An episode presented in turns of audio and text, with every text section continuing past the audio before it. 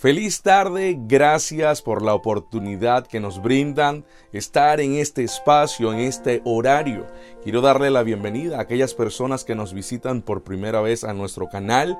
Quiero que se sientan cómodos. Soy el pastor Leonardo. Queremos dar y compartir hoy una palabra edificante. Y al mismo tiempo quiero saludar y bendecir a cada persona que nos acompaña domingo tras domingo, que cada día pues puede darnos seguimiento a través de nuestras redes sociales.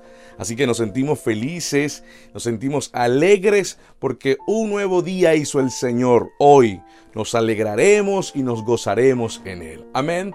Bien.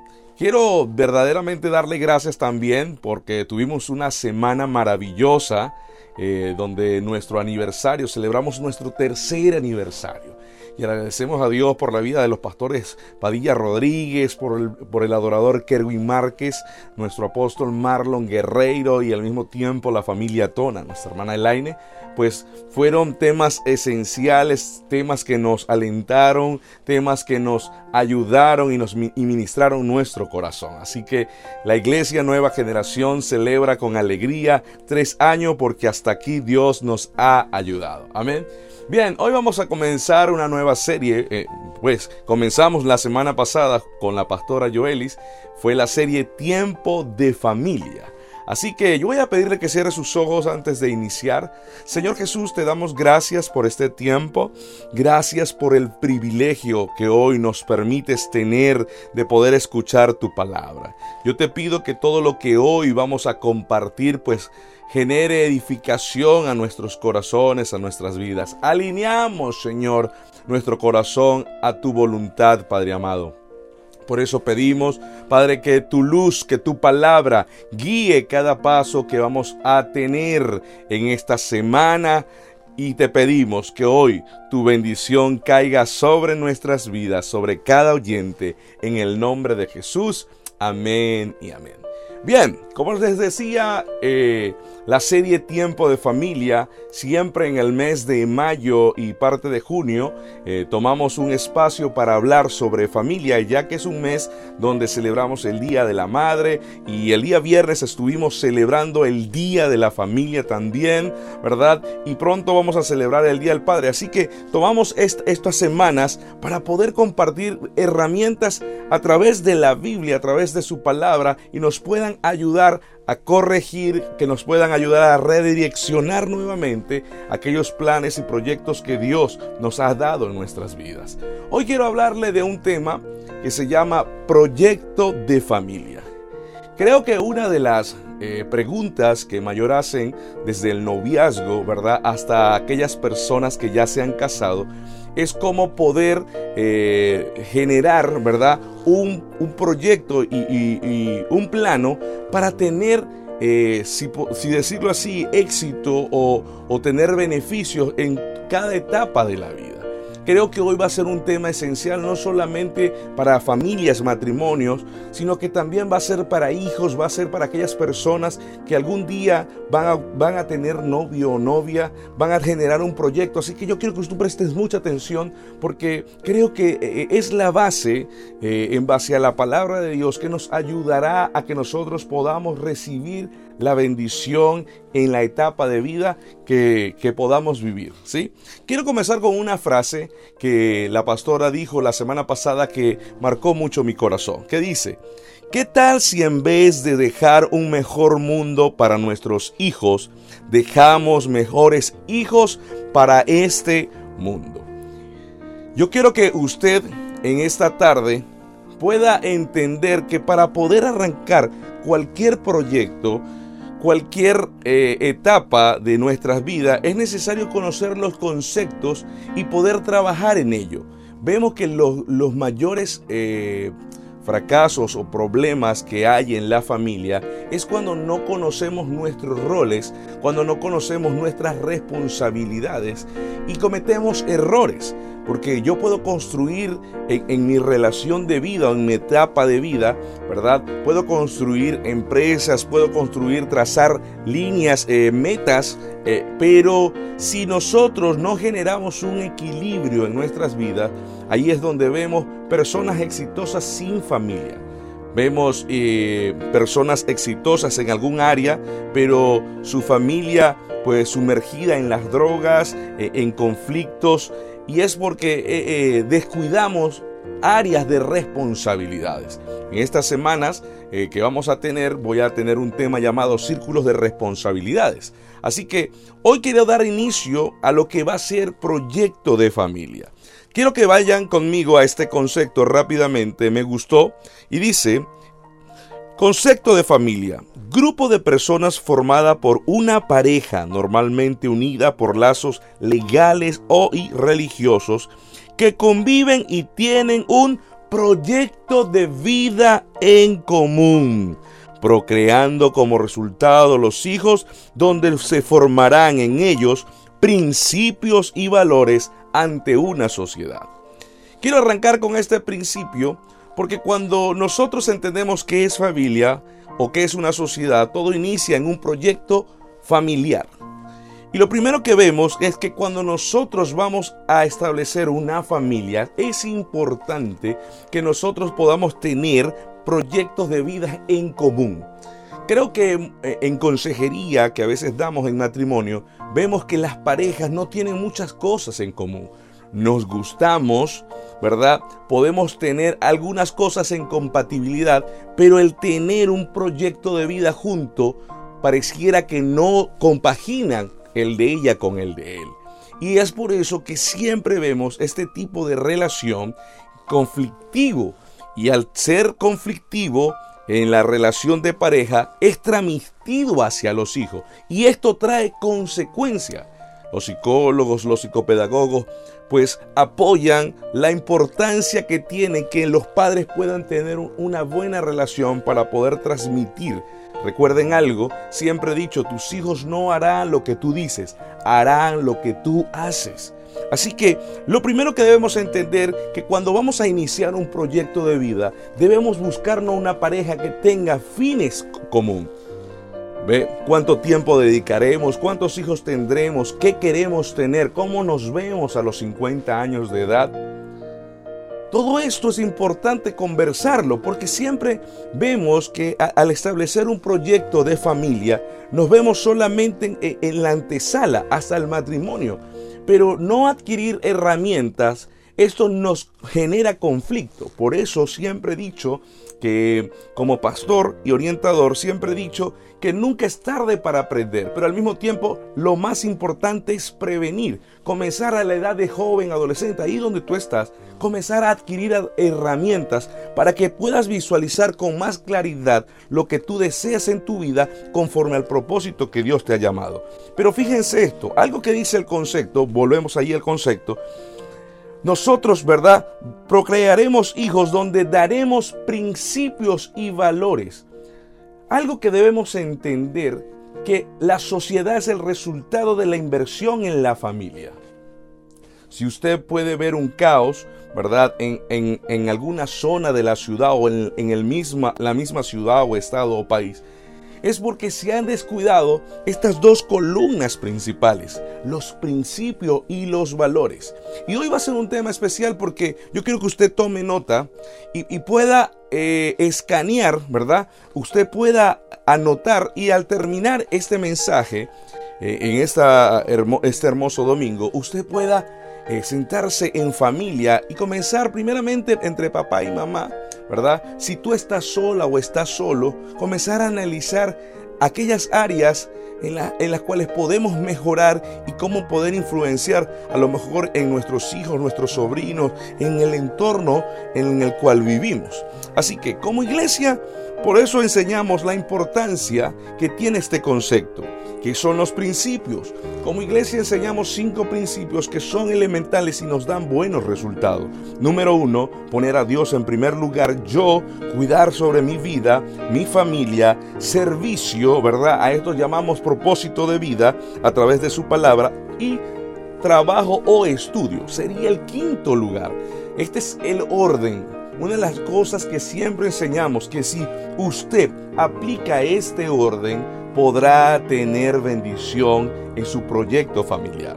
Segundo, podemos ver lo que son los valores que tienen que ver con el respeto, la fidelidad, la obediencia, compromiso, puntualidad, afecto, educación, entre otras cosas.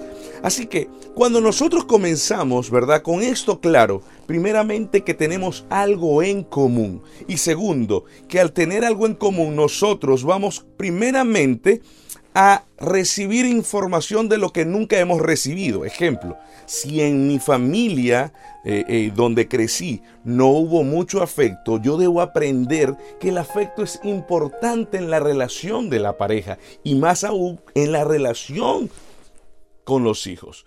Por eso que a veces vemos errores, vemos tantos conflictos, enfrentamientos, porque a lo mejor uno de estos, eh, uno de estos conceptos de valores comienzan a chocar.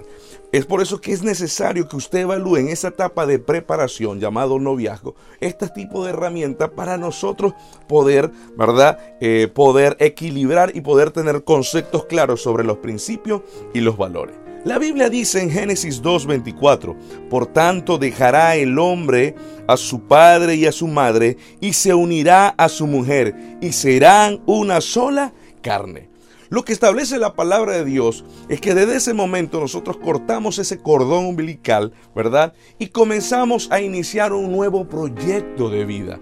Algo que siempre digo en los talleres de matrimonio es que cuando yo decido casarme con mi pareja, debo entender que nuestros proyectos, nuestros planes, nuestra economía, nuestra visión debe tener la misma dirección. Todo, escúchame, todo porque la Biblia dice que se vuelven una sola carne. Están alcanzando el mismo objetivo. Pero vemos muchas veces en relaciones de pareja que cada uno quiere cumplir una meta de forma individual. Y escúchame, entendemos que cada quien tiene dones y talentos. Que al tú elegirlo sabías que él o ella hacía esto. Y eso está bien, porque no es que van a hacer todo lo mismo igual. Pero el objetivo final es lo que nos va a marcar el éxito de la relación como pareja. Traigo rápidamente un caso que atendimos de dos jóvenes que, se amaban, se gustaban, eh, tenían eh, en su corazón desde pequeño, desde que querían tener pareja, que, que, cada uno de ellos, o por lo menos ellos, él, deseaba que su esposa fuera profesional y, y la esposa de igual forma. ¿verdad? Así que comenzaron a verse, les gustó físicamente, tenían planes y, marcaba ese estándar, ¿sí? Llenaba las expectativas eh, como mujer y como hombre. Y llegan a, a, tener una relación de matrimonio, se casan, pero en los dos, tres primeros años comienzan a tener conflictos. ¿Por qué? Porque él ya con una edad de 27, 28 años de edad, pues él anhela tener hijos pero ella desea con la misma edad poder hacer un posgrado y un magíster. Esto implicaría 5 o 6 años más sin poder tener hijos. Así que esto comenzó a generarle grandes conflictos. En el tiempo del, posgrado, pues generaban eh, ausencias de tiempo, comenzaron a entrar en áreas de infidelidad por falta de tiempo de calidad y al punto que cuando surgió ya el séptimo año, ellos deciden separarse porque sentían que eran incompatibles, que el deseo de él de formar una familia no estaba en ella. Así que ella deseaba tener mucho éxito en la vida, ¿verdad? Y poder crecer en conocimiento y dejar o posponer lo que era tener una familia. Ve, aunque pudieron tener al principio en sus currículos eh, las expectativas para tener una relación no tenían un objetivo en común, no eran una sola carne. Así que yo quiero que usted en esta tarde usted pueda eh, analizar cada una de estas cosas porque eh, sabemos en la etapa que a lo mejor estás pasando, pero nunca es tarde para rectificar en tu vida. Efesios 5:21 dice, como dice las escrituras, el hombre deja a su padre y a su madre y se une a su esposa y los dos se convierten en uno solo. Así que conversaba el día viernes y quiero nuevamente hoy repasarlo. ¿Qué es ese proyecto, verdad? ¿O cuáles son esas características que nos llevan a nosotros poder tener un proyecto familiar. Porque no solamente un proyecto de vida. Cuando hablo de un proyecto de vida, estoy hablando de tus metas, estoy hablando de tus triunfos, eh, estoy hablando de lo que quieres adquirir como persona, ahí sumado a tu pareja y tus hijos. Pero ya cuando tú decides casarte, debes entender que necesitamos ahora desarrollar un proyecto juntos, ¿sí? No de forma individual. Así que vamos a ver algunas características rápidamente que mencionaba el día viernes, pero me gustaría mencionarlas nuevamente el día de hoy. Número uno, tienen metas en común. Dos, tienen acuerdos en cada etapa que pasarán el resto de sus vidas. Y daba ese ejemplo, ¿verdad? De las parejas que, mm, que tuvieron este, este, este encuentro, ¿sí? Tercero, tienen un objetivo claro a alcanzar. Cuarto, están dispuestos a aprender en áreas que son necesarias crecer. Y ahí me detengo. Uno de los grandes eh, conflictos que veo en las relaciones matrimoniales es que cuando carecemos de algún conocimiento y uno de los dos desea, ¿verdad?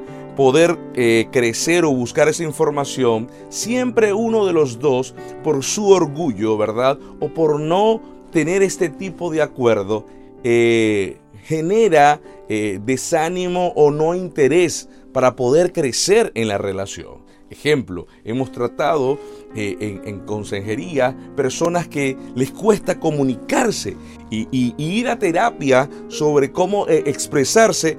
uno, esa pareja que se ve afectada o es su forma de vida, pues siente que para él ya es, es, es una pérdida de tiempo. Así que decide no comienza pues asistiendo a, lo mejor obligado, pero no le genera esa importancia.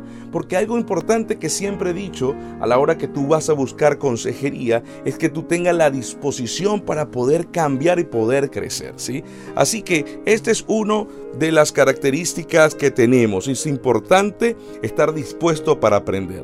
Lo otro, disponer, ¿verdad? O dispondrán ser un equipo y apoyarse el uno del otro. Luego disfrutarán de los tiempos de esparcimiento y descanso. Ambos deben hacerlo. No solamente todo es trabajo, todo no es ministerio, también generar un tiempo de esparcimiento y descanso, pero disfrutar esos momentos. Luego evaluarán sus fracasos y se levantarán para proseguir hacia el objetivo. Siempre veo que cuando tocamos este punto es donde comenzamos a ver muchas heridas en la relación. Comenzamos más a señalar al otro por, por no hacer las cosas bien, por no tener las cosas claras, ¿verdad? Y aquí es donde comenzamos nosotros a, cruzar la línea del respeto. Así que yo hoy quiero darles esas características que usted pueda analizarla eh, y de seguro pudo anotarlas allí porque creo que eso forma parte de un test de evaluar, bueno, qué cosas no he hecho con mi, en mi familia para nosotros poder comenzar a trabajar a lo que hoy estamos aprendiendo. Pero como pastor, hoy quiero guiarte algo.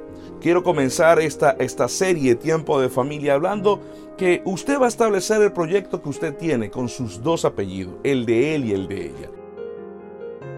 Hoy le estoy dando herramientas para poderle dar dirección a través de su palabra. Pero hoy quiero orientarlo a tres cosas importantes, porque aunque nosotros dispongamos y tracemos planes y proyectos, si tu proyecto de familia no está en manos de Dios, no tendrá el éxito.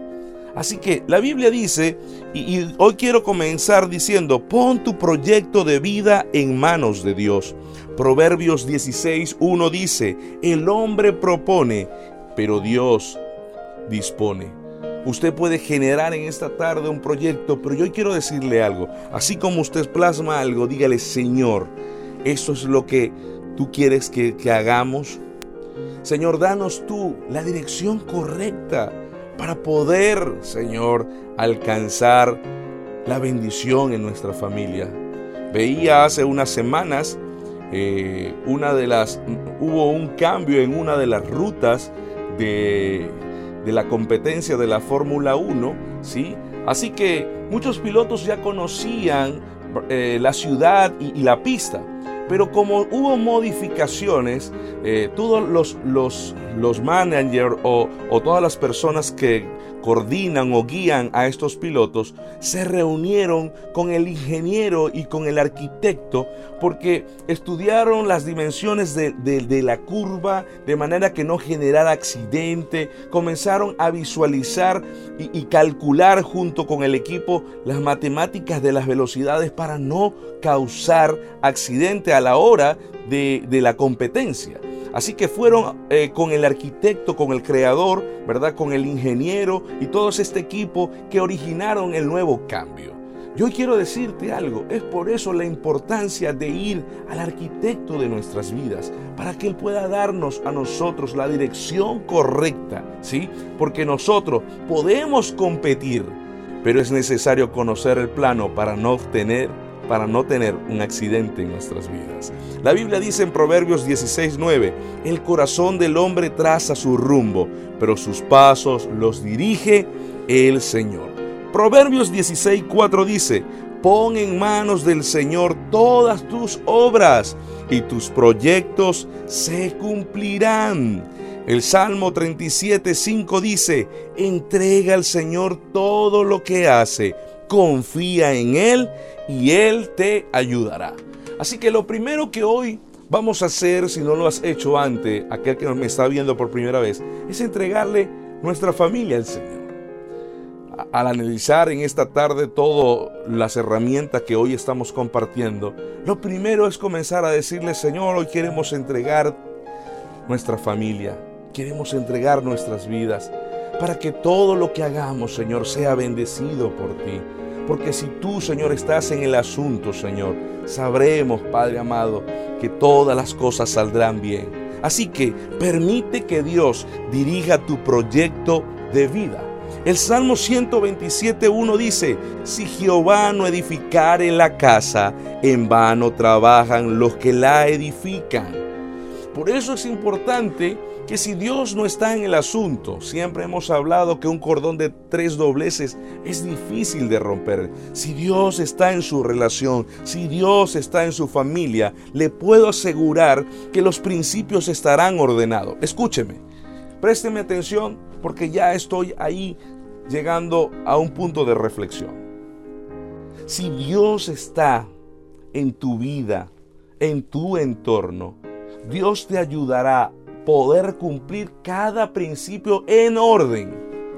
Porque muchas veces estamos hasta cumpliendo los principios, pero de forma desordenada. Y aunque podamos cumplirlo, pero no de forma ordenada, esto nos puede generar conflictos. Así que si Dios está en el asunto, Dios te enseñará a cada paso, te mostrará la importancia de poder reflejar los valores. Dios eh, siempre comparto en los talleres eh, cuando me toca hablar sobre la fidelidad, siempre comparto con las personas y le digo, tu papá y tu mamá no te enseñaron sobre lealtad y fidelidad. Y un gran porcentaje de los oyentes o de las personas que están recibiendo el taller me dicen, sí, sí, mi mamá y mi papá me enseñaron. Ahora, la pregunta es, ¿por qué hay tantas personas, verdad, hombres o mujeres, que entran en una infidelidad? Sea eh, a, nivel de relación, de principios. Y el problema es este. Estamos en una condición humana donde el pecado pues nos lleva o nos quiere llevar, ¿verdad? A desviar ese principio que Dios establece en su palabra. Pero cuando Dios está en el asunto, vuelvo y repito, Dios nos da la fuerza. Entendemos lo que dijo Jesús, que si hay alguna tentación, huimos de ella, no acariciamos la tentación. Así que por eso es importante de que Dios pueda darte la dirección. Fíjese, lo primero, entréguele su proyecto de vida al Señor. Segundo, déjese dirigir por Dios. Y vuelvo y repito, están como esos hombres en la Fórmula 1. Yo no sé si usted sabe de ello, pero quiero comentarle, un piloto por lo general siempre está siendo guiado por un ingeniero de la escudería. Está, es el ingeniero que está eh, viendo eh, a través de, monitores eh, tu velocidad, está guiando lo que ha de venir, cuando necesitas generar cambios. decía el miércoles en la oración, eh, es por eso la importancia que tiene el conocer la palabra de Dios y, los pasos que debemos dar. Y es como en la carretera, algo que he aprendido en la Fórmula 1, y hoy hablando sobre esto, sobre la, la Fórmula 1, que cuando cambia la temperatura o comienza a llover en medio de la carrera, es importante que las personas se detengan por un momento en los pits para cambiar sus, sus, sus neumáticos, sus cauchos, como le puedan llamar en su país, ¿sí? sus llantas. Porque si siguen corriendo con las que están, puede producir un accidente. Hoy quiero decirte algo, en medio de lo que estamos viviendo, de la pandemia mundial, lo más seguro es que estamos entrando en los pits. No era la forma en que estábamos corriendo el día a día en nuestras vidas y en nuestras familias, pero sin darnos cuenta estamos atropellando a los seres queridos, a las personas que nos rodean. Algo que hemos dicho y lo comentaba, eh, lo comentábamos en la junta pastoral, este tiempo ha permitido que nuevamente recuperemos ese altar familiar, ese altar de poder compartir de su palabra, de poder reír, de poder nuevamente proyectar, porque estábamos corriendo en la carrera, en la carrera del día a día que olvidamos a los que están a nuestro alrededor. Llega una tempestad en ese momento y es importante entrar a, los, a los pits. Por eso no veamos, eh, aunque hubo un cambio y a lo mejor ha tocado nuestra parte económica, yo quiero que usted vea con otra nueva perspectiva o con una visión diferente que este tiempo nos está permitiendo como familia nuevamente recuperar algo que habíamos perdido. ¿Y sabes por qué? Porque ese ingeniero que está viendo todos los monitores está guiándote, te está diciendo, es momento que tengas un detente en tu vida ¿Sabes para qué? Porque si sigues corriendo vas a tener un accidente. Y es lo que Dios está haciendo hoy. Y gracias por, por estar en este tiempo escuchando esto, porque sé que en este momento estas palabras están llegando a tu corazón. Si sigues en tu vida viviendo o actuando sin ver lo que está sucediendo con tu esposa o esposo, con tus hijos, con los que te rodean, con tus padres. Hay principios en la familia, hay un círculo de responsabilidad, que eso lo vamos a hablar muy pronto. Pero quiero que entiendas algo. Hoy yo le pido al Espíritu Santo de Dios que toque tu corazón y que lo que no has aprendido lo aprendas a partir del día de hoy. Por eso quiero que entiendas que la iglesia, ¿verdad? Es un lugar, un hospital del alma y del espíritu donde vamos a aprender cosas de bendición, de beneficios a nuestras vidas, dirigido por ese capitán, por ese manager que es nuestro Señor Jesús. Tercero y último, quiero dejarte, obedece y cumple las instrucciones de quien dirige tu proyecto. Primeramente, entregamos el proyecto a Dios. Segundo, dejamos que dejamos que Él nos dé la dirección. Pero si tú no obedeces ni haces caso, ¿verdad? Esto nos puede generar problemas. Así que el tercer punto es obedece y cumple las instrucciones de quien dirige tu proyecto. La Biblia dice en Josué 1.8, estudia constantemente este libro de instrucciones, medita en él de día y de noche para asegurarte a obedecer todo lo que allí está escrito Solamente entonces prosperarás y te irá bien, escúchame, en todo lo que hagas. Si tú pones en mano de Dios, por eso si tú investigas con tu familia, qué es lo que tienen que hacer y que cada decisión, siempre lo digo, y cada acción está bajo el filtro de la palabra de Dios, la Biblia dice que todo lo que hagas será prosperado y te irá bien. Deuteronomio 5:33 dice, y termino con este versículo, manténganse en el camino que el Señor su Dios les ordenó que siguieran. Entonces detendrán, así tendrán una vida larga y les irá bien en la tierra donde están a punto de entrar y que van a poseer. Amén. Nos apropiamos de esa palabra. Siempre he dicho, este 2020 no va a terminar en caos para los hijos de Dios, para los que creen. De este momento Dios va a tornar un evento de bendición. La Biblia dice que a los que aman a Dios, todas las cosas nos ayudan a bien. Así que en este tiempo que vamos a disfrutar, tiempo de familia, vamos a generar algunas herramientas que deseo como pastor y orientador que tú puedas colocar y poner en práctica. Vamos a estar, mira, compartiendo un poco más a profundidad en los grupos de cuidado. Así que yo te invito que si tú no asistes a una iglesia y unos visitas, eh, puedas entrar en alguno de nuestros grupos de cuidado porque vamos a ampliar un poco más esta materia. Y queremos animarte, apoyarte y que puedas escuchar testimonios de otros, de otras familiares, de otras parejas, de otras personas para que veas cómo Dios nos ayuda, que a pesar aunque no tengamos, no tuvimos la información en el momento preciso, llegó el momento para que tú puedas ser bendecido por el Señor. Amén. Quiero terminar antes de orar en este espacio, decirte algo. A lo mejor muchas de las cosas hoy mencionadas no las sabías. A lo mejor tuviste un fracaso en tu matrimonio a lo mejor tienes hijos rebeldes por causa de abandono, por causa de prestar más atención a otras cosas que a tu propia familia. A lo mejor han sucedido eh, separaciones como la que estamos viviendo en estos tiempos, donde no podemos compartir con esa familia más cercana, sea esposo, esposa o hijos. Y, y te cuestionas si tomaste la mejor decisión. Pero hay algo maravilloso que oraba al Señor y le decía, Padre, yo te pido que esta serie pueda hacer un clic en los corazones de cada oyente. Que no sea yo, sino seas tú ministrando en su corazón. Que puedas traer ese bálsamo, esa palabra de paz y de tranquilidad, de renovar, de quererse levantar, como decía. A veces fracasaremos en algunas decisiones, pero Dios desea que tú te sacudas y te levantes y si fuiste tú quien tomaste la decisión, dile, Señor, perdóname, pero necesito que tú, Señor, me guíes. Padre amado, dame la dirección a cada paso que debo tomar, Padre amado. Por eso hoy decido entregarlo todo. ¿Qué tal si usted cierra sus ojos ahí donde está y le dice, Señor, te lo entrego todo, Padre amado?